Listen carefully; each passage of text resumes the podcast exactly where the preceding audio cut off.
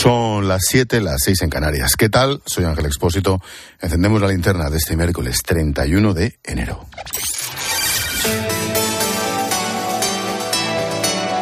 Con Expósito, la última hora en la linterna. Cope, estar informado.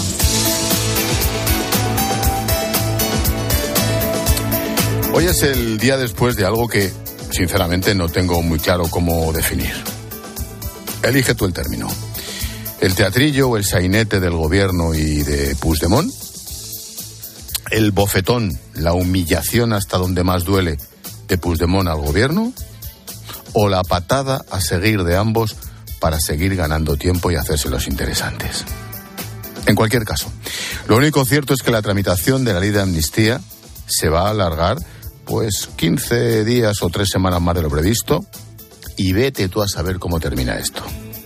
De momento, tras votar en contra ayer, hoy los de Junts han seguido presionando para que el gobierno acepte sus exigencias. Es decir, hasta que blinden a Puigdemont, hasta, hasta por lo último que te puedas imaginar. Bueno, a Puigdemont y al resto de investigados. Lo del terrorismo ya se da por descontado. Pero amigo, lo de la trama rusa del proceso y por lo tanto la traición, esto es lo que ha reventado todo. Lo decía en RACU el secretario general de Junts, el tal Turul. Nosotros no estamos de acuerdo como está. Nosotros no estamos de acuerdo como está. Hay un mecanismo para mejorarlo. Tenemos 15 días. La voluntad es el cumplimiento del acuerdo al que llegamos, que es una ley integral que afecte a todo el mundo y de aplicación inmediata. Con lo que sabemos hasta ahora, lo que están haciendo los jueces, que ya sabemos por dónde van, que nos están enseñando los agujeros por dónde la esquivarán, hombre, pues reforcémoslo y blindémoslo. Reforcemos y blindemos que te lo está diciendo clarísimamente, vamos. Desde el gobierno también intentan presionar a Junts, dicen que no entienden por qué votaron en contra de una ley que estaba pactada con ellos.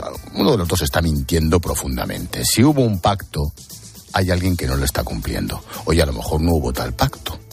Bueno, según María Jesús Montero, hay margen para negociar que nosotros confiamos en que Juncker Cataluña recapacite, porque resultó y resulta muy incomprensible que Juncker Cataluña haya votado con el Partido Popular y con Vox, dos formaciones políticas que han dejado muy claro que la única respuesta que tienen para Cataluña es encarcelar eh, a los líderes del procés o mm, ilegalizar directamente sus partidos políticos o utilizar la guerra sucia, como hemos visto en épocas anteriores. Cuando se refiere a Juncker per Cataluña es Junts, el partido de Puigdemont por sí. La vicepresidenta es una de los seis ministros que se han movilizado hoy en los medios para defender la postura de Pedro Sánchez, claro, tocando todos en la misma orquesta, y vender que la legislatura no está en riesgo. Ricardo Rodríguez, buenas tardes. Buenas tardes. Pedro Sánchez puede verse forzado a redefinir toda su hoja de ruta. La amnistía marca el rumbo y está ahora mismo en el alero. La hondura del revés ha llevado al gobierno a movilizarse en defensa de la viabilidad de la legislatura. La consigna es presionar a Junts con una mano tendida, trufada de avisos y una defensa de su supuesta firmeza en los límites constitucionales de la ley. La prueba del algodón de los socialistas será su capacidad de llegar a la Comisión de Justicia engrasando las ahora mismo encharcadas relaciones con los posconvergentes. Ya ha habido contactos entre Santos Serdán y Jordi Turul. Ambos esperan salir airosos del choque. La fuga a Suiza de un miembro de la mesa del Parlamento catalán de Esquerra solo ha servido a Junts para ratificar su exigencia de tapar los agujeros de la amnistía frente a los jueces. Con un ojo en el resto de la amalgama de socios, el Ejecutivo amontona mensajes sobre la estabilidad del mandato de Sánchez con tres años y medio aún por delante. El pleno de ayer nos volvió a dejar además nuevos ataques a los socios, de los socios del gobierno a los jueces, García Castellón, Marchena, Aguirre, los jueces que siguen investigando el proceso. Menciones con nombre y apellido desde la tribuna de la Cámara Baja, que no son nuevas, que indignan al Poder Judicial y ante las que la presidenta del Congreso no dijo ni mu. El presidente del CGPJ, Vicente Aguilarte, las ha calificado hoy de inaceptables y hasta nueve vocales han solicitado la convocatoria de un pleno extraordinario. Patricia Rossetti, buenas tardes. Buenas tardes, Ángel. Que nos dejen en paz y que no cuestionen la imparcialidad de los jueces. No es la primera vez que el presidente Aguilarte lo dice, esta vez en la inauguración del curso de la Escuela Judicial en Barcelona. Lamenta ser cansino, pero se repiten las descalificaciones a los jueces. Hace un llamamiento, aunque cree que es baldío, pide respeto. Y lo que no guste deberá combatirse a través del sistema de recursos y de instancias superiores. Es la arquitectura básica que inspira un Estado de Derecho y que les permite a quienes nos insultan ocupar la tribuna que utilizan desviadamente para cuestionar desde el insulto a nuestro Poder Judicial, que a partir de ahora es el vuestro. Los vocales conservadores, a excepción de Aguilar, piden un pleno extraordinario para que el Consejo se pronuncie por el consentimiento y mutismo de la presidenta Armengol tras los ataques a jueces con nombres y apellidos por parte de los socios de Sánchez.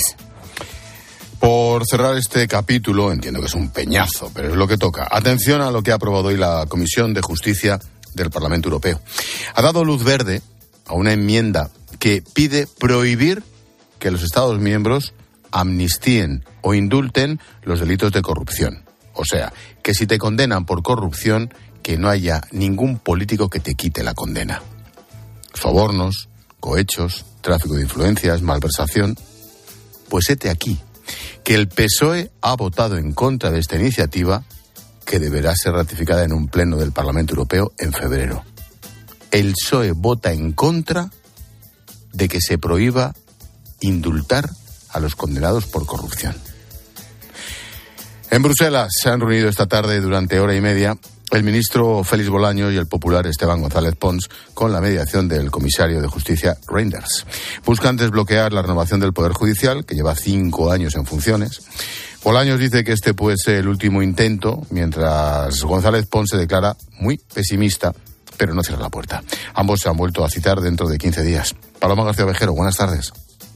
Buenas tardes, Ángel. El lunes 12 de febrero es la próxima cita. Hoy tenemos un escueto comunicado del comisario Reinders recordando que son las dos cosas, renovación y reforma del sistema del CGPJ.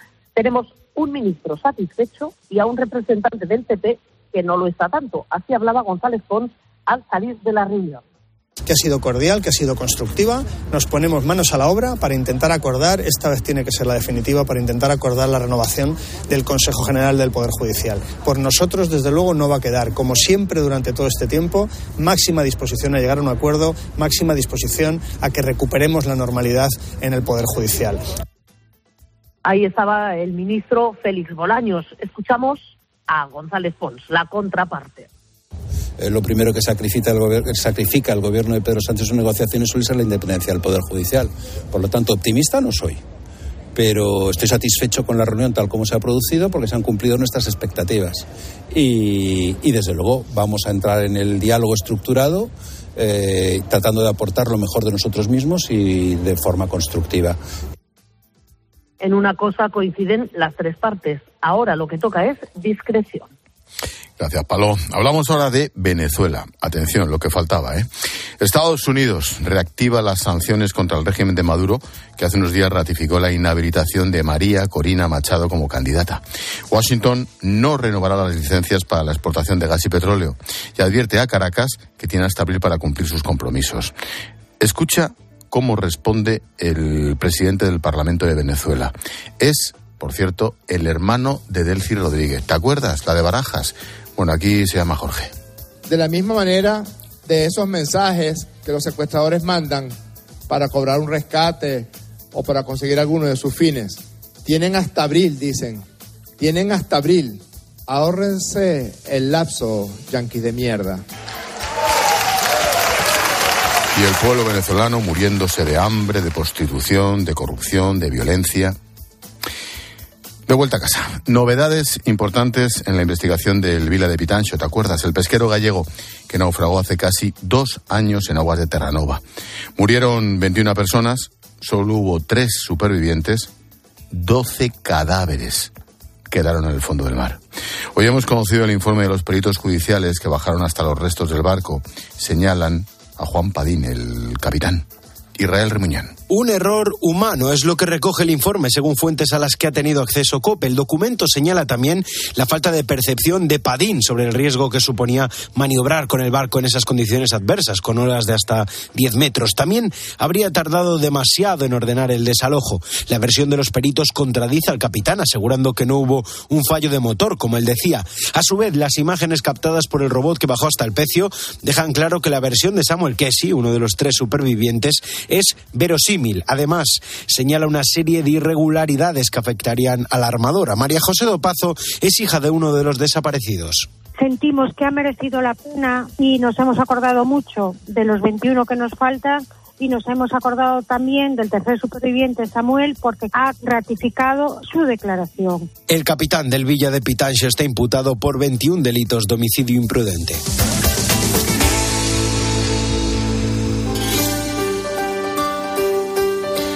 Y a esta hora llega Beatriz Mesa para ofrecernos un apunte en femenino singular cuando estamos encendiendo la linterna. Hola, Bea. Hola, ¿qué tal Ángel? Muy buenas noches. A esta hora me recorro las calles de Guadagudú, la capital de Burkina Faso, en donde intento dar respuestas a las razones de la inseguridad que han provocado más de dos millones de desplazados dentro del país a causa de las múltiples formas de violencia. Aquí en la capital reina la calma. Y hasta aquí están llegando miles de mujeres buscando una alternativa a sus vidas y lo hacen en el mercado de ambulante. Eso lo habrás visto. Estas mujeres que se desplazan de punta a punta entre semáforo y semáforo vendiendo plátanos, vendiendo mandarinas, vendiendo mangos, vendiendo patatas. Tienen que soportar, claro, el calor que cae en vertical, el de Burkina Faso, y siempre llevando a sus bebés en sus espaldas. Es impresionante cómo estas mujeres de Burkina Faso representan el motor de toda una economía informal de uno de los países más pobres de la región del Sahel, que actualmente está gobernado por un capitán, por un militar que ha decidido romper con un pasado colonial eh, francés y que se ha alineado ahora a la agenda de Rusia.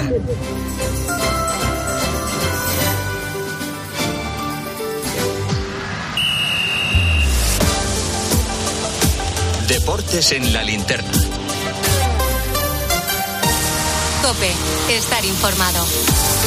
Deportes en la linterna, Raúl Liñares, buenas tardes. Buenas tardes, Ángel. Máxima expectación, Barcelona-Osasuna.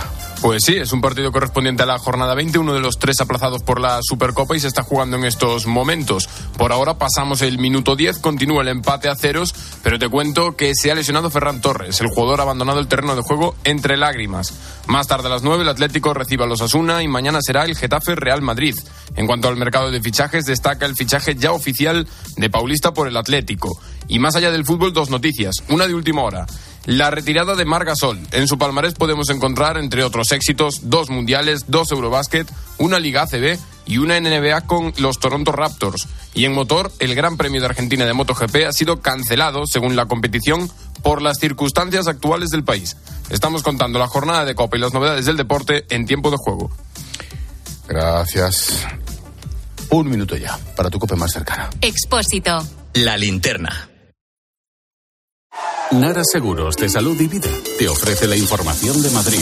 Muy buenas tardes. Madrid 11 grados ahora mismo en el centro de la capital, el cielo con nubes y claros. Esta noche las mínimas en 3 y mañana día soleado, sin nubes y con 17 grados de máxima.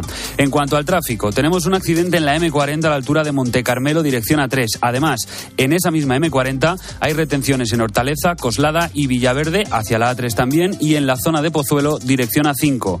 Por lo demás, retenciones en ambos sentidos, en la A2 por la zona de De Ardoz, en la A4 en el entorno de Butarque y en la A6 a la altura del plantío. Eso en ambas direcciones. De entrada, lo peor está en la 1 en la zona de las tablas y de salida, complicada también la 1 en Alcobendas, la A3 en la zona de Rivas y la A4 en el entorno de Pinto. Y si eres usuario de Bicimad, mañana 1 de febrero te tocará volver a pagar por los recorridos inferiores a media hora. Seguimos contándote todo lo que te interesa en la linterna con Ángel Expósito.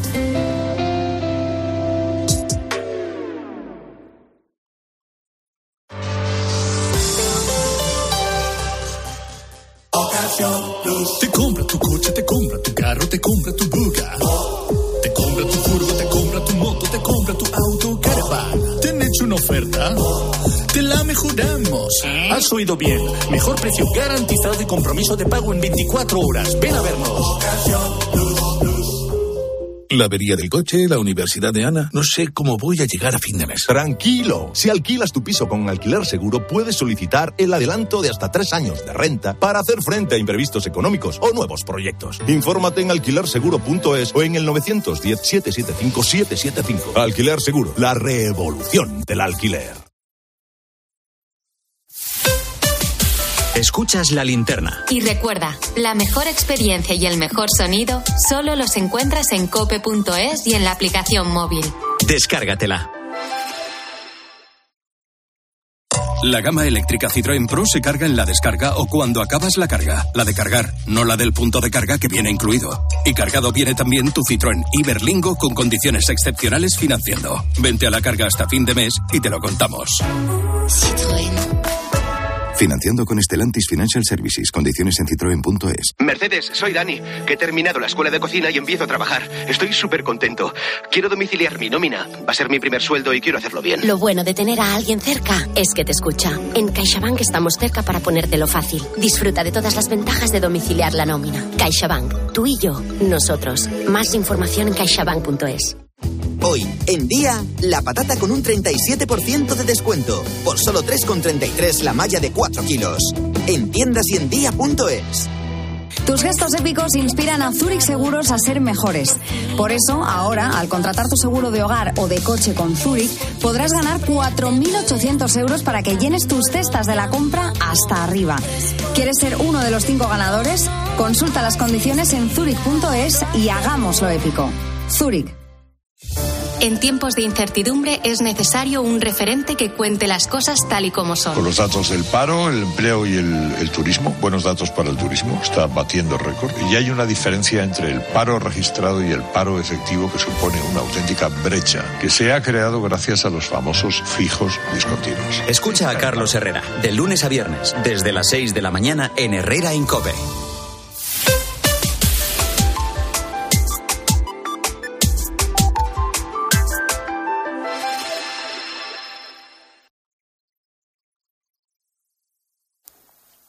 Lo más destacado que me ha pasado es que me dio en la pierna un ace de Alcaraz a más de 200 kilómetros. Imagínate el pelotazo.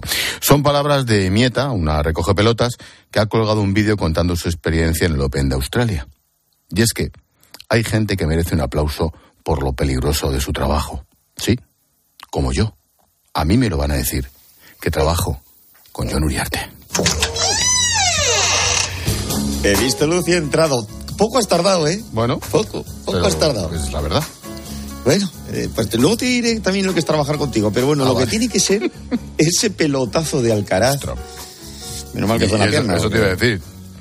Te toca en otro sitio. Y a Mieta pues no tenía problemas, pero... O sí. No, Bueno, una, tenemos- Es una recoge pelotas, tío. Claro, sí, ya, eso sí, pero ahora, ahora, ahora se puede, yo qué sé. Ya, Nunca se sabe. Bueno, Nunca tenemos el momento, por cierto, en el que ella lo cuenta. Y puede que la culpa la tengamos nosotros por animar tanto al campeón murciano. Escucha.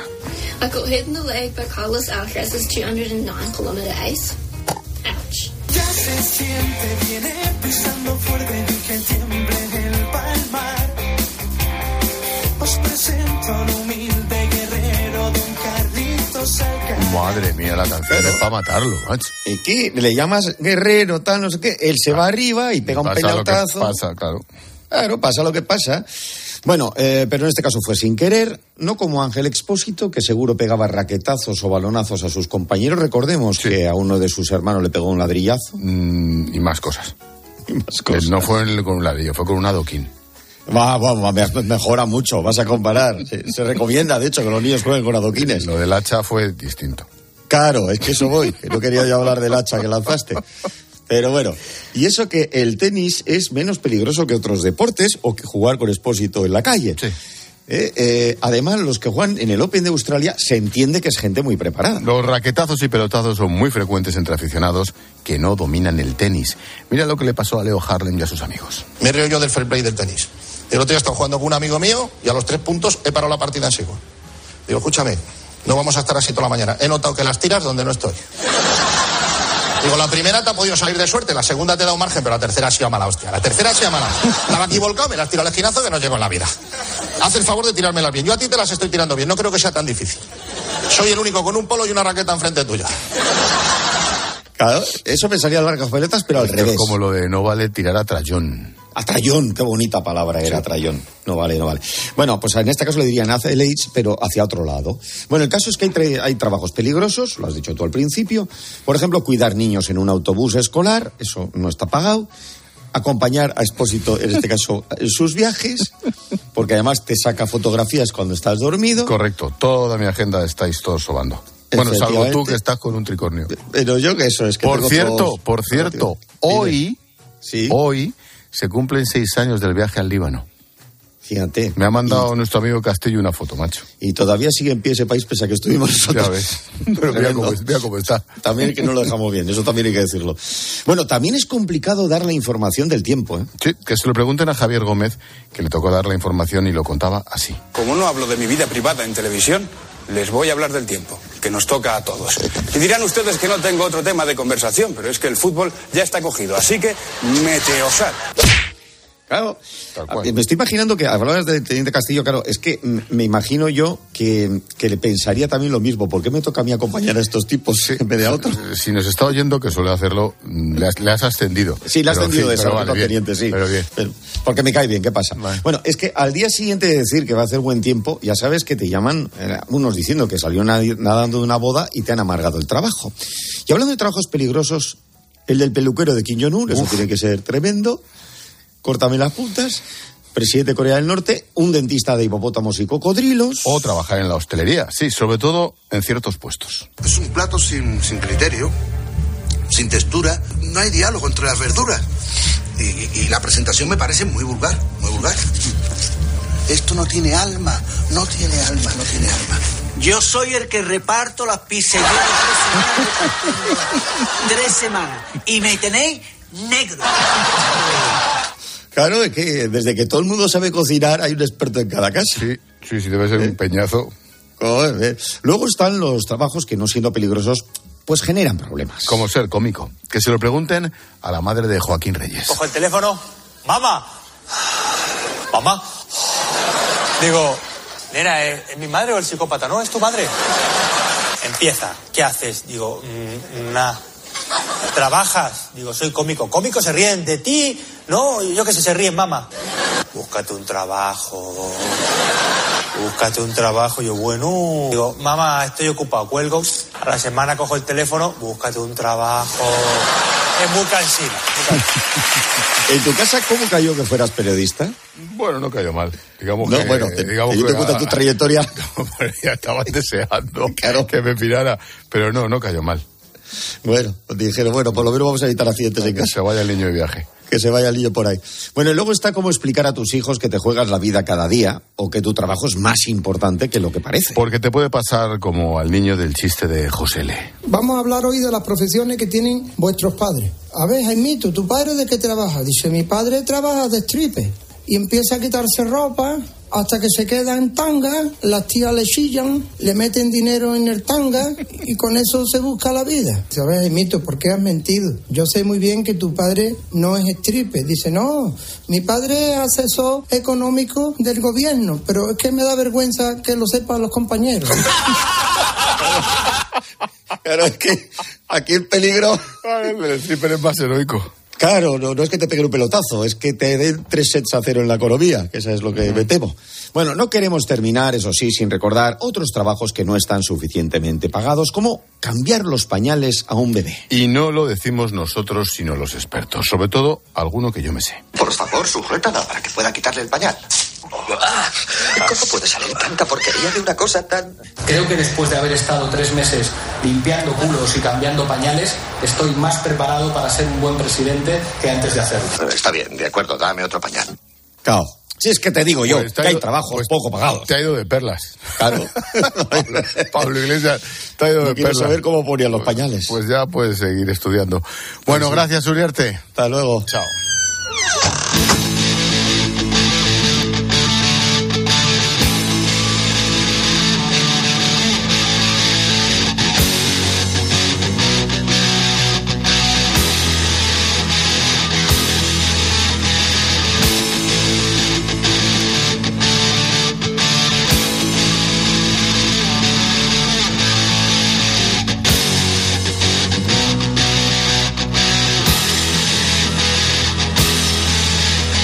Se paga con dinero Nos damos un paseíto por las redes sociales. Marc Gasol anuncia su retirada. Hola Silvia. Hola Ángel, se han llenado las redes sociales de comentarios sobre este tema. Es una de las tendencias en X, lo que antes era Twitter en España. Y eh, nos han llegado también vuestros mensajes eh, pues lamentando esa retirada y agradeciendo la carrera de Marc Gasol. Por ejemplo, Alex nos ha dado muchas alegrías. Dice eh, que ha hecho posible que el baloncesto español estuviera en todo lo alto, incluso compitiendo contra Estados Unidos. A vueltas con la ley de amnistía, con los pulsos del gobierno, con la vergüenza, la humillación, la pregunta es, ¿y ahora qué? Sí, por ejemplo, dice Gema, ahora esperar, porque son imprevisibles y me temo que estos eh, momentos de tener que esperar nos van a tocar bastante a lo largo de esta legislatura. Esa pregunta de ¿y ahora qué, ahora qué va a pasar? También te la haces tú en el videoblog de hoy. Podéis verlo en X, en arroba expósito cope, en Instagram, en expósito-cope y también en el canal de YouTube y de TikTok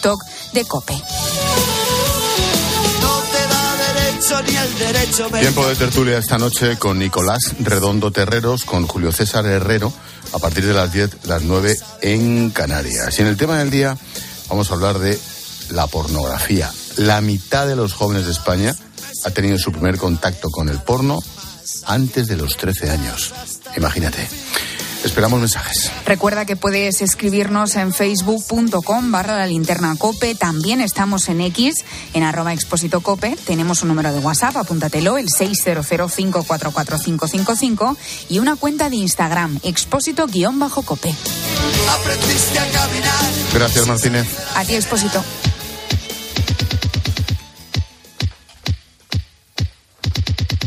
Hola, Palo.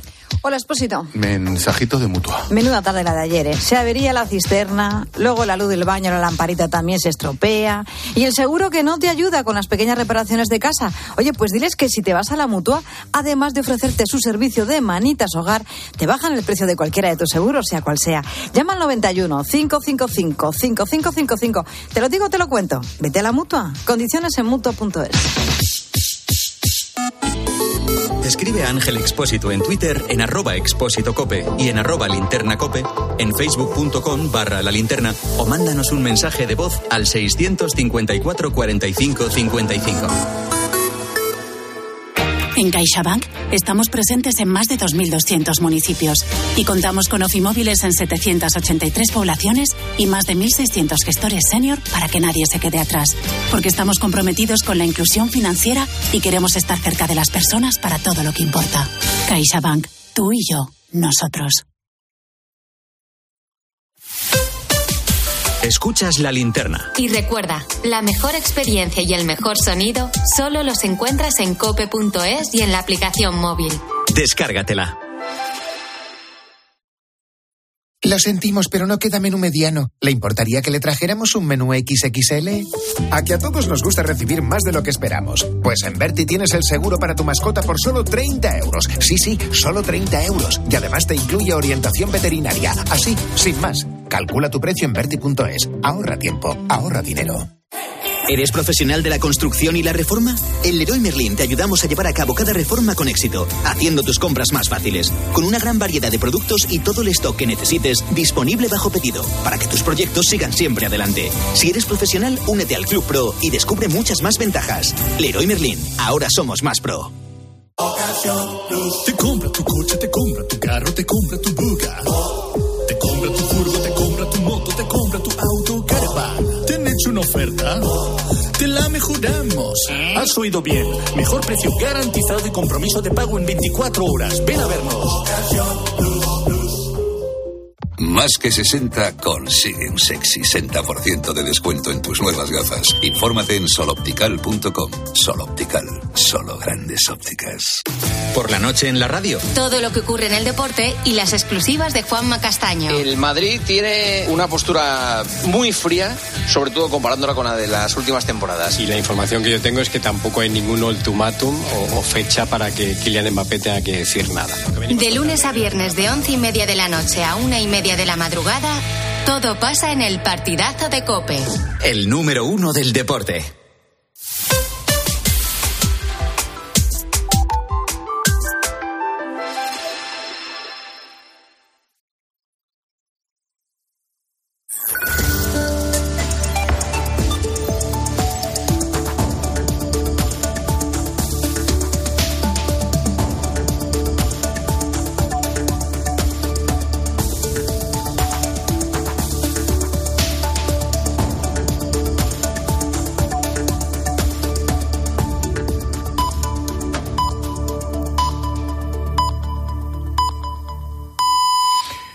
Son las siete y media, las seis y media en Canarias. Expósito. La linterna. Cope. Estar informado. Llevamos 30 minutos contando la actualidad de este miércoles que te resumo en varias claves. Primera, los agricultores franceses siguen cortando las carreteras. Esta tarde unos 80 manifestantes han sido detenidos por saltarse los controles policiales al intentar llegar al principal mercado de abastos de París. Aquí en España el ministro Luis Planas ha convocado una reunión el viernes con las organizaciones agrarias que también han anunciado movilizaciones. Segunda, Josep Borrell, alto representante exterior de la Unión Europea, confía en que a mediados de febrero entre en funcionamiento la misión naval en el Mar Rojo para defenderse de los ataques hutíes desde Yemen. Borrell añade que espera que los países que no quieren participar, como España, no obstaculicen la iniciativa. Tela, ¿eh? Italia, Francia y Grecia quieren liderar esta misión. Nosotros de perfil. Tercera, el ministro José Luis Escribá anuncia que eliminará lo antes posible la cita previa obligatoria para hacer gestiones en las oficinas de la Administración Pública. Este requisito se impuso durante la pandemia para evitar colas, para organizar las entradas. Muchos organismos lo han mantenido desde entonces. Y la clave económica del día que nos trae Pilar García de la Granja. ¿Qué tal, Pilar? Buenas tardes. ¿Qué tal, Ángel? Buenas tardes. Pues mira, 3 de 3. Hoy le ha tocado el turno al Banco Santander de presentar resultados correspondientes al año pasado y al igual que ayer el BBVA y antes de ayer Bankinter, la banca española podemos decir que está atravesando su mejor momento. Resultados históricos para la entidad financiera de Santander que gana 11.000 millones de euros de beneficio. ¿Y por qué tanto dinero? Bueno, en primer lugar, porque la subida de los tipos de interés ha reflejado un buen margen en todas las unidades de negocio. Y en segundo lugar, porque en el caso del Banco Santander ha captado 5 millones nuevos de clientes en toda Europa durante el ejercicio pasado. Como sabes, Ángel, la banca está en el foco del gobierno con ese impuesto extraordinario que el Ministerio de Hacienda ha decidido consolidar, mientras que los ejecutivos de las entidades financieras que podría lastrar su competitividad. En fin, de momento, Ángel, las cuentas dicen que son sobre todo entidades eficientes. Gracias, Pilar. A partir de las nueve y media en clase de economía vamos a hablar de los agricultores y también de la bajada del Uribor.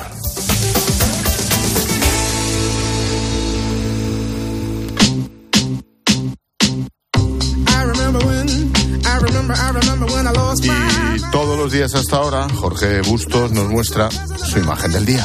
¿Qué tal, George? Buenas tardes. Buenas tardes, Ángel.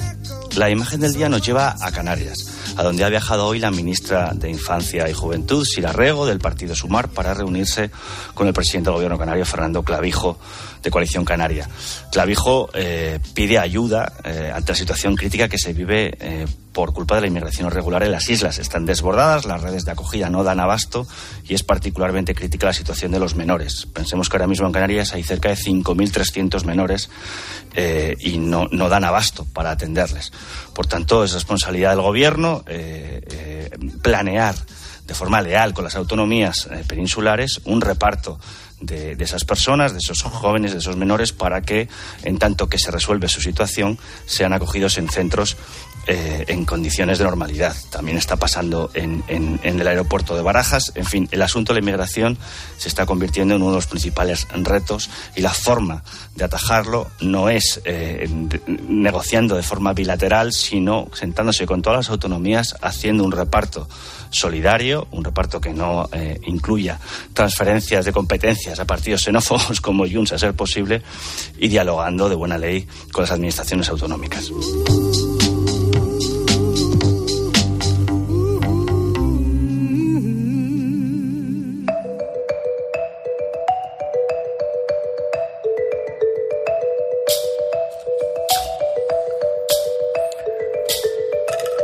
Es la noticia científica de la que se está hablando estos días. Elon Musk anuncia que su compañía Neuralink habría implantado su primer chip cerebral en un humano. Dice que el paciente se está recuperando bien y que los resultados iniciales muestran una prometedora detección de picos neuronales. La idea es que con este implante se pueda restaurar alguna función cerebral dañada tras un infarto o por el deterioro de la ELA. La noticia sería una enorme revolución de confirmarse, pero Jorge Alcalde, nuestro divulgador científico en COPE, tiene algunas dudas. Todos los miércoles hablamos de ciencia en la linterna. George, buenas tardes. Muy buenas tardes, ¿qué tal? Oye, la primera cuestión mm. es que no sabemos casi nada.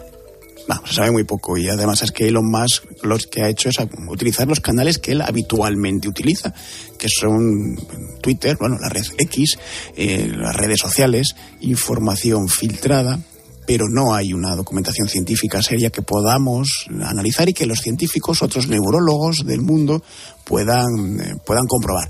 Sí sabemos efectivamente que según él se ha implantado por primera vez este chip en un ser humano que tiene 1024 electrodos que permiten traducir la actividad eléctrica de las neuronas en mensajes que puede entender una máquina externa, un ordenador. De alguna manera es se puede transmitir algún tipo de instrucción mentalmente a este ordenador. Por eso el sistema se llama telepathy como telepatía. Eh, y sabemos que según él, según Elon Musk, el paciente está respondiendo bien. También sabemos que eh, forma parte de un ensayo clínico que sí es verdad que está aprobado por la FDA americana, un ensayo clínico que pretende en el futuro, como tú bien has dicho, implantar estos chips, estos sensores, para ver si se pueden curar enfermedades o por lo menos eh, aliviar los síntomas de algunas enfermedades neurodegenerativas. Pero a partir de ahí poco más sabemos, salvo algunas cosas un poquito estremecedoras. Y es que previamente a este implante en un ser humano se han realizado centenares de intentos con monos, algunos con éxito, pero también muchos de ellos fallecieron por problemas, por efectos secundarios de este chip. Y eso es lo que sin duda más preocupa a la comunidad científica. A mí es que el personaje como me cae, como me cae, pues a partir de ahí todo con pinzas. Mm, tengo una invitada, espera. Hace casi 70 años se realizó el primer implante coclear para devolver la audición a personas con sordera profunda. Lo has visto seguramente por la calle, mucha gente que lleva como ese dispositivo en un lateral del cráneo. Ahora se va a implementar un nuevo método, se haría con terapia génica, se inserta un gen funcional en las células de un paciente para corregir un defecto genético. Ya se están obteniendo resultados positivos. Seis niños que nacieron sordos han salido del silencio más absoluto. Los programas experimentales se desarrollan en Estados Unidos, en Europa, en China. El primero que hemos podido conocer se ha realizado en el Hospital Infantil de Filadelfia, lo que ha recibido un niño de 11 años. Se llama Aysam Dam. En España, los tres hospitales a los que la Agencia Española del Medicamento ha dado luz verde son la Clínica Universidad de Navarra, el Ramón y Cajal en Madrid y el Hospital Infantil de Las Palmas de Gran Canaria. Jorge, el caso de estos niños aún no se conoce bien. Los detalles serán públicos el 3 de febrero, pero ¿es un tratamiento revolucionario? Bueno, tiene toda la pinta, efectivamente, sobre todo porque abre una nueva ventana al, tratamiento de una sordera congénita, de una sordera que tiene que ver con un gen que, que codifica esa proteína a la que tú te referías antes, ¿no? La otoferlina, una proteína implicada en la transcripción de los sonidos en, igual que antes hablábamos del Neuralink, en instrucciones eléctricas que entienda el cerebro, ¿no? Y los pueda, y los pueda transcribir este gen, cuando se nace con una mutación de este gen, una alteración de este gen, se produce una sordera de nacimiento. Y es una sordera que hasta ahora pues, no tiene fácil curación, no tiene otra forma mm, fácil de tratarla. No va a sustituir, sin duda, esta tecnología o esta, esta, esta terapia a los implantes cocleares, no va a curar todas las sorderas, eh, por desgracia un porcentaje muy pequeño de pacientes podrían ser sometidos a ese tipo de terapias, pero tú me preguntas si es prometedor. Por supuesto que es prometedor porque en este caso estamos hablando de la famosa terapia genética, la posible edición de genes que no funcionan bien para que empiecen a funcionar bien en el cuerpo de un paciente y cumplan su función correctamente. Tenemos invitada. Susana Benítez es médico otorrino del servicio del Hospital Universitario Insular Materno Infantil. Nos vamos hasta Canarias. Susana, doctora, buenas tardes. Hola, ¿qué tal? Buenas tardes. Ya lo ha explicado, ya lo explico a mi compañero Jorge, pero ¿en qué consiste esta terapia? Sí, pues la verdad que él lo ha explicado muy bien. Eh, básicamente es eh, mediante un adenovirus modificado para que sea inocuo, obviamente, eh, pues, eh, introducimos en este adenovirus el, ADN correcto para la formación de esta proteína, eh, para poder introducirla en este adenovirus en la cóclea y que se pueda replicar correctamente la proteína y así hacer una sinapsis buena para poder transmitir la, información al nervio auditivo. Jorge. Y, doctora, en, este, en, esta, en esta terapia, de la que todavía nos faltan detalles y que hay que hacer muchos ensayos clínicos, hay momentos críticos. Uno, la, la, propia estrategia de la terapia, que ya de por sí generar ese, ese, ese, adenovirus y ese virus modificado tiene tela. Pero también la propia implantación de esa inyección, para llamarlo de una manera más que todos podamos entender. Porque es, es, muy, es muy sensible, tiene que hacerse de una forma muy precisa para que funcione, ¿verdad? Eh, sí, bueno, la verdad es que la, la aplicación de esto es, como, es una especie de líquido, ¿no? Donde van introducidos todos estos adenovirus con la, con la molécula o con la, el ADN modificado. Y la verdad que la técnica quirúrgica no es muy diferente a la de un implante coclear. Es bastante similar lo que es la, la cirugía con una pequeña modificación. Entonces es algo para lo que estamos bastante habituados y familiarizados los otorrinos. Eh, Doctora, ¿la terapia solo para usarse en principio en pacientes con sordera congénita? ¿Solo en estos casos?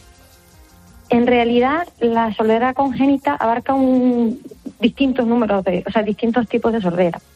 ¿Vale? Son todas aquellas que son desde el nacimiento. Dentro de las congénitas está, están las de origen genético y no genético. Entonces, en este caso es una sordera congénita de origen genético y además específicamente en aquellos pacientes que tienen afecto el gen de la otoferlina, el otof. O sea, es una cosa muy, muy, muy específica. O sea, son un target de pacientes muy concreto en este caso, pero bueno, por algo hay que empezar. Sí, no, sin duda. Además, estos pacientes son especialmente sensibles porque al haber adquirido la sordera de nacimiento, son lo que se llaman sorderas prelocutivas, no han generado Exacto. todavía la capacidad de hablar. Mm, Luego la recuperación también es muy específica, ¿no? Y, y cuanto antes me imagino que puedan volver a recibir sonidos, mejor para el desarrollo general de su, de su habla futura y de su cerebro en el futuro, ¿no? Sí, efectivamente. De hecho, lo ideal es que todas estas terapias y bueno, esta- la terapia génica o tanto como el implante coclear, pues se haga antes del, del año, los dos años, para que tenga un desarrollo del habla normal. ¿Vale? Mm. No, no, y decía, Susana, te he cortado.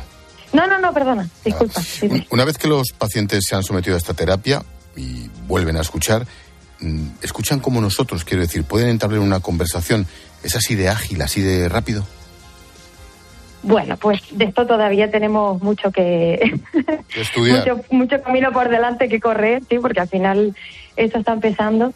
Pero, hombre, lo que sí que se ha visto es que en el, eh, por lo menos el, el estudio que hay ahora mismo publicado y hay todavía eh, algunos pacientes pendientes de, ¿no? de, de- de publicar lo que es el, el trabajo, eh, en el seguimiento de unas 26 semanas, que es el, el estudio que tenemos ahora mismo publicado, sí que se ha visto que los pacientes eh, progresivamente van mejorando sus resultados en las pruebas auditivas objetivas que se hacen potenciales eh, potenciales evocados y luego también en las pruebas más subjetivas de para ver la inteligibilidad, es decir, la capacidad que tienen de entender un pool de palabras que se ha establecido, son unas pruebas que se que ya están como protocolizadas y se ha visto como progresivamente efectivamente aún mejora el, el- eso, el, el entendimiento y la, y la capacidad de, de- de escuchar.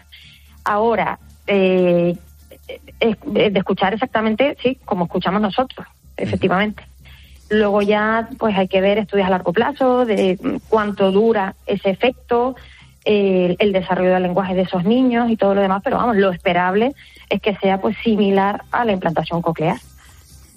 Pues qué bueno, y ahora hay tres hospitales españoles que están implicados en un ensayo clínico que no sé, doctora, qué desarrollo tiene por delante, en qué fase se encuentra este ensayo, si ya se han encontrado los, los pacientes, si estamos en fase de reclutamiento o cuánto tiempo por delante nos queda de investigación para que estos ensayos den resultados ya más definitivos. Pues ahora mismo estamos en la fase de, sí, de, la, de la búsqueda de, de- de pacientes, porque como dijimos anteriormente, como se trata de un gen muy concreto, ¿no? de una eh, alteración genética muy, muy, muy concreta, eh, pues claro, hay que, de todos los pacientes que nacen sordos, que se hace un screening auditivo en todos los hospitales, pues muy poquitos tienen esta mutación genética. Entonces, ahora estamos en ese proceso de, de encontrar eh, más pacientes para, para poder aplicarles la terapia. Y la pregunta del millón, claro, para un periodista es muy fácil hacerla, pero ¿cuándo se podrá aplicar directamente? ¿Cuándo en España podrá haber un niño, un paciente con esta solución implantada? Hombre, pues eh, a día de hoy el que entre en el estudio ya se le va a hacer. O sea, ya estamos en la fase de, eh, de- de- del, primer, del primer niño que captemos, pues poder aplicarle la terapia. Ya estamos en ese momento. Lo que pasa que sería un niño que entrara, que entraría dentro del estudio, obviamente. Claro. Ahora que ya totalmente disponible para la población general, pues para eso todavía quedará bastante camino que recorrer. Y la última, ¿puede haber algún efecto secundario? Pues a ver, eh, con la terapia génica, eh, los efectos secundarios que principalmente se describen son sobre todo pues de tipo inflamatorio o autoinmune, que se puede desarrollar algún anticuerpo y demás. Para eso se dan eh, corticoides durante un tiempo para evitar esta, esta respuesta, ¿no? este rechazo del cuerpo a, eso ajeno, digamos. Eh, y luego eh, sí que pueden sí que se han descrito algunos otros efectos secundarios, pero la verdad es que como las dosis aplicadas en este caso son tan tan tan bajitas, eh, los riesgos eh, son mínimos en este sentido y no sean de, de hecho en el en el, artículo publicado no no se han descrito estos otros estas otras complicaciones sino solamente eh, algunos efectos secundarios menores. Pues ojalá haya suerte y cuanto antes mejor. Susana Benítez, médico torrino del Hospital Universitario Insular Materno Infantil en Las Palmas. Gracias y suerte, doctora. Muchísimas gracias a ustedes. Buenas tardes. Saludos. Todos los miércoles Ciencia en la Linterna con Jorge Alcalde. Qué interesante hoy. Gracias, George. Pásame buena tarde. Adiós, Hasta amigo. otra. Y por aquí aparece Julio César Herrero para propinar un... ¡Zas en toda la boca! Hola, Julius. Hoy volvemos a los clásicos. Eh, hombre, sí, sí. A la vicepresidenta primera del gobierno, María Jesús Montero. Anda medio gobierno ahí haciendo bolos por los medios para explicar que, que no han hecho el ridículo y que Jun, que dice ella, no tiene palabra. Bueno, y en situaciones de crisis, Moncloa tiene el buen criterio de sacar a María Jesús. Escuchen la solvencia lógica, el rigor argumental y el exquisito cuidado del lenguaje de la académica.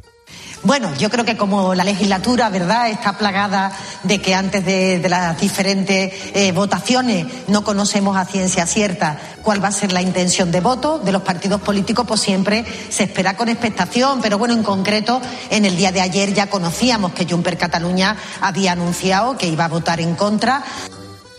Vamos a ver, María Jesús. Dices tú que la legislatura está plagada de que antes de las votaciones no conocéis qué se va a votar. ¿De qué dices que es la plaga?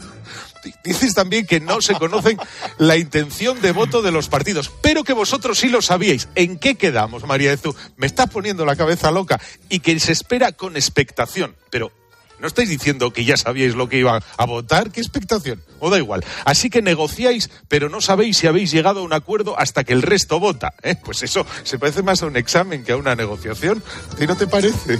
Así que, por destrozar la lengua, decir una cosa y la contraria y afirmar que negocian, pero que no saben el resultado hasta que se vota, la vicepresidenta primera del gobierno, María Ezú Montero, se lleva un... ¡Zas en toda la boca! Gracias, Julius. Adiós, Olao. Si es noticia, está en el partidazo de Cope. Hay que contar mucho de lo que está pasando en Barcelona. Me ha sorprendido porque hace un ratito estaba hablando con una persona de máxima confianza de Xavi Hernández y me ha dicho que él ya lo sabía desde hace un mes o dos, que ya sabía que Xavi tenía esta decisión tomada. Lama, tú has sido muy crítico con, con Xavi. Si esto se estaba mascando hace tiempo, tú no puedes salir a una rueda de prensa a decir A, al medio minuto B, al minuto otra vez A. Yo creo que la acierta porque yo es que además sé que lo estaba pasando muy mal.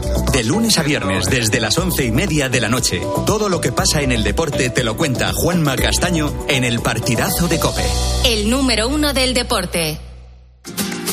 Pata Negra ha sido la marca más premiada en el año 2023, con 432 medallas en los concursos de vinos de mayor prestigio a nivel mundial. 432 razones para seguir brindando con Pata Negra. Vino Pata Negra. Pues son las 8 menos 10, 7 menos 10 en Canarias.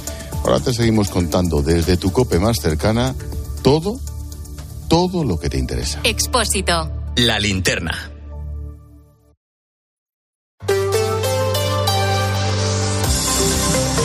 Madrid. Estar informado. La sala de tránsito del aeropuerto de Barajas, concretamente la T4 satélite, acoge a decenas de personas que han solicitado asilo en nuestro país. Las salas en las que estos inmigrantes esperan a que se resuelva su solicitud están ahora mismo desbordadas y muchos de ellos han ocupado una zona por la que habitualmente pasan el resto de viajeros cuando van a coger sus maletas. Pasan allí las horas y los días durmiendo en el suelo con las pocas pertenencias que llevan al lado de un trozo de cartón. Es una situación inhumana para todas estas personas. Carla Otero. El caos migratorio continúa en el aeropuerto de Barajas. Allí hemos estado, en la T4, y la verdad es que la apariencia cuando entras es de normalidad. Pero claro, en esa zona del aeropuerto, el verdadero problema está en la conocida como zona satélite. Tal y como nos han explicado algunos trabajadores, estas salas están en zona internacional, por lo que las personas se bajan de vuelos que vienen, por ejemplo, a hacer escala en Madrid, para luego ir a destinos como Colombia o Panamá, pero en vez de coger ese segundo vuelo, lo que hacen es quedarse a pedir asilo. El delegado de Gobierno de Madrid, Fernando Martín, ha explicado que están intensificando las labores. Hay alrededor de unas 280 personas, con lo cual eh, hemos conseguido gestionar este importante pico que hemos tenido en los últimos días, pero que no nos hace bajar la guardia en absoluto, sino que vamos a seguir trabajando en los dos frentes. Ahora lo importante es encontrar una solución para todas esas cientos de personas que están viviendo en condiciones infrahumanas en el aeropuerto de Barajas. Bueno, el defensor del pueblo ya ha pedido al gobierno y a AENA que se tomaran las medidas que, que hicieran falta para garantizar los derechos que tienen todas estas personas. La delegación del gobierno en Madrid dice que son 280 los migrantes que están pendientes de recibir una respuesta a su petición de asilo. Hay que corroborar y confirmar que la persona que lo pide es realmente quien dice ser y que su caso está justificado y cumple con los requisitos. En Herrera en Cope, el portavoz del sindicato de la policía Jupol, Francisco Postigo, nos ha contado que en la nueva sala que se ha habilitado para descongestionar las otras no hay seguridad suficiente, ni para los migrantes ni para los policías que están con ellos. Son estos agentes los que han asumido el trabajo que hasta 10 días realizaba la Cruz Roja. Ahora la situación que nos encontramos ahora, que ya le digo, y aparte también, desde que se marchó Cruz Roja, estamos nosotros eh, eh, ejerciendo como ONG. Hubo momentos que hemos tenido que comprar hasta medicamentos a bebé. Cuando se marcharon esta, esta ONG, nos dejaron allí con cuatro cajas de pañales, con tres cajas de potitos, y, ahí, allí se marcharon. Ante esta situación, a partir del 19 de febrero, España va a imponer el visado de tránsito a los ciudadanos senegaleses para impedir que pidan asilo durante más escalas en Barajas, que ya es la misma medida que se tomó hace un tiempo con los que vienen de Kenia. Ese visado lo que hace es acreditar que España es solo un país de paso, no permite entrar en territorio Schengen. De esa manera no podrían pedir protección internacional. ¿Qué tal? Soy Gonzalo Zavalla, escuchas la linterna de COPE en Madrid. Enseguida te cuento las últimas novedades relacionadas con el soterramiento de la A5, pero antes, el tráfico. Nos asomamos, como siempre hasta ahora, a las carreteras de la región, Dirección General de Tráfico. Alba Aris, buenas tardes. Buenas tardes, Gonzalo. En este momento estamos pendientes de un siniestro en la 6, a la altura del plantío, que genera retenciones en ambas direcciones.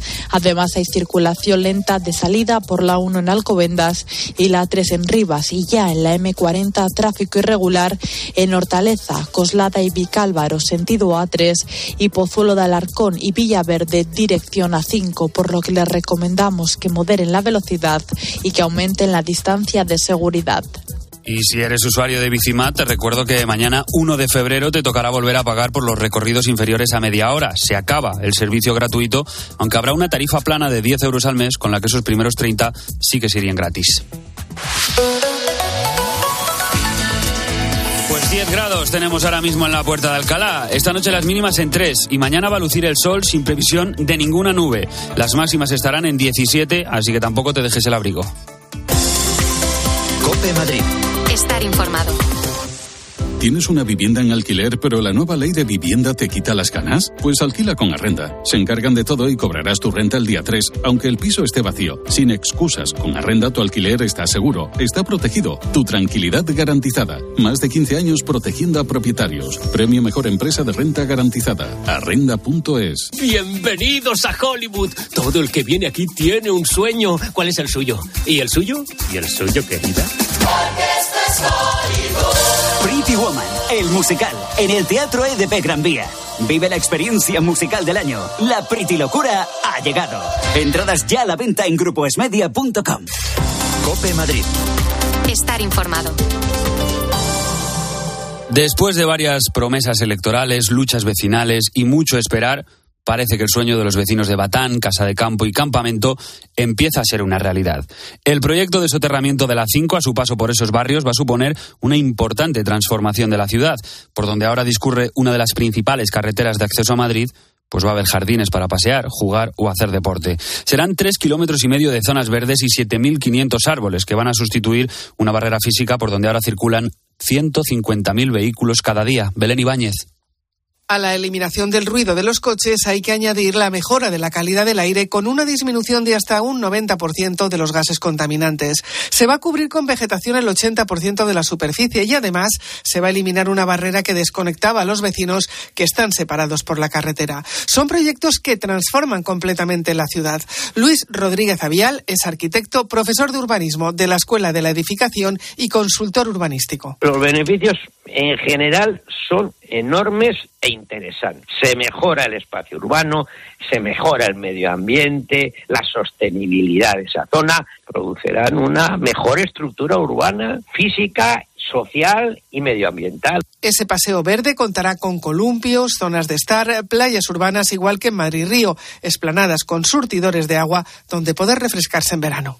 Si hay algo que atrae al turista en Madrid, sobre todo al turista extranjero, es la variedad cultural que ofrece la región, la gran cantidad de espectáculos que se pueden disfrutar. Uno de ellos es el flamenco, que forma parte de la sociedad madrileña desde mediados del siglo XIX.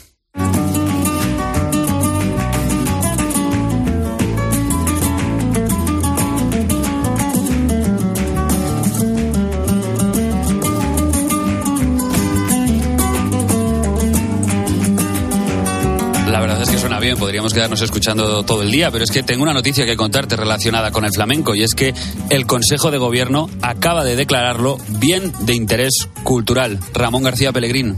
Por su arraigo histórico, la Comunidad de Madrid ha otorgado al flamenco esta protección como bien de interés cultural.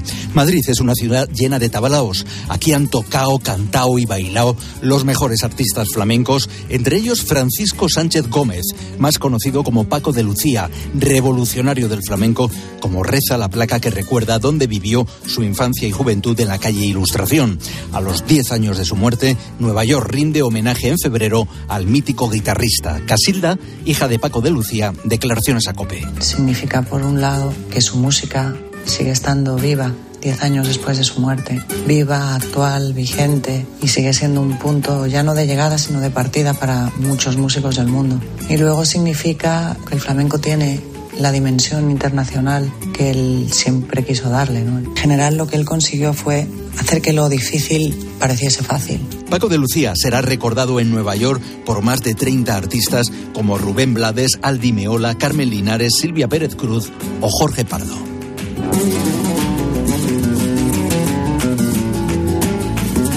A partir de mañana ya no podrá haber ninguna terraza COVID desplegada en las plazas de aparcamiento. Acaba enero y acaba también el tiempo que ha dado el ayuntamiento para retirar esas terrazas que tanto oxígeno dieron a los bares y restaurantes en la pandemia. Inmaculada Sanz es vicealcaldesa de la capital. Una vez que se ha cumplido el plazo, si hubiera alguna terraza que no esté levantada, por supuesto, pues se levantaría un acta de sanción y a partir de ahí la multa puede llegar hasta los 3.000 euros. Desde luego, por lo que nos traslada la policía, nos, trabaja, nos trasladan los servicios técnicos, el cumplimiento está siendo muy mayoritario. Cope Madrid. Estar informado. Dale un toque distinguido a tu hogar con la gran oferta de cerámica de Bricolaje Moraleja, con ofertas imbatibles en cerámica como esta. Porcelánico blanco pulido Pure White, 16 euros metro cuadrado. Porcelánico espesorado acero por 10 euros metro cuadrado. Solo en Bricolaje Moraleja, en Getafe, calle Galileo Galilei 14, bricomoraleja.com. Berlín, Berlín. Una hilarante historia de amor y espías llega al Teatro Alcázar. Adiós, mami. Emma te va a cuidar. Pues pásame el Kalashnikov. No te lo pierdas. Berlín, Berlín. La comedia que derriba muros a carcajadas. Entradas ya a la venta en gruposmedia.com. Cope Madrid. Estar informado. Y todavía no ha concluido las autopsias de los tres hermanos asesinados en Morata de Tajuña, pero los informes preliminares reflejan que el arma homicida tenía una o varias puntas por las heridas incisas que presentaban los cadáveres. Los forenses comenzaron las autopsias al día siguiente del hallazgo de los cuerpos, pero el avanzado estado de descomposición en el que se encontraban está complicando mucho el análisis. Escuchas la linterna de Cope en Madrid. Seguimos contándote todo lo que te interesa con Ángel Expósito.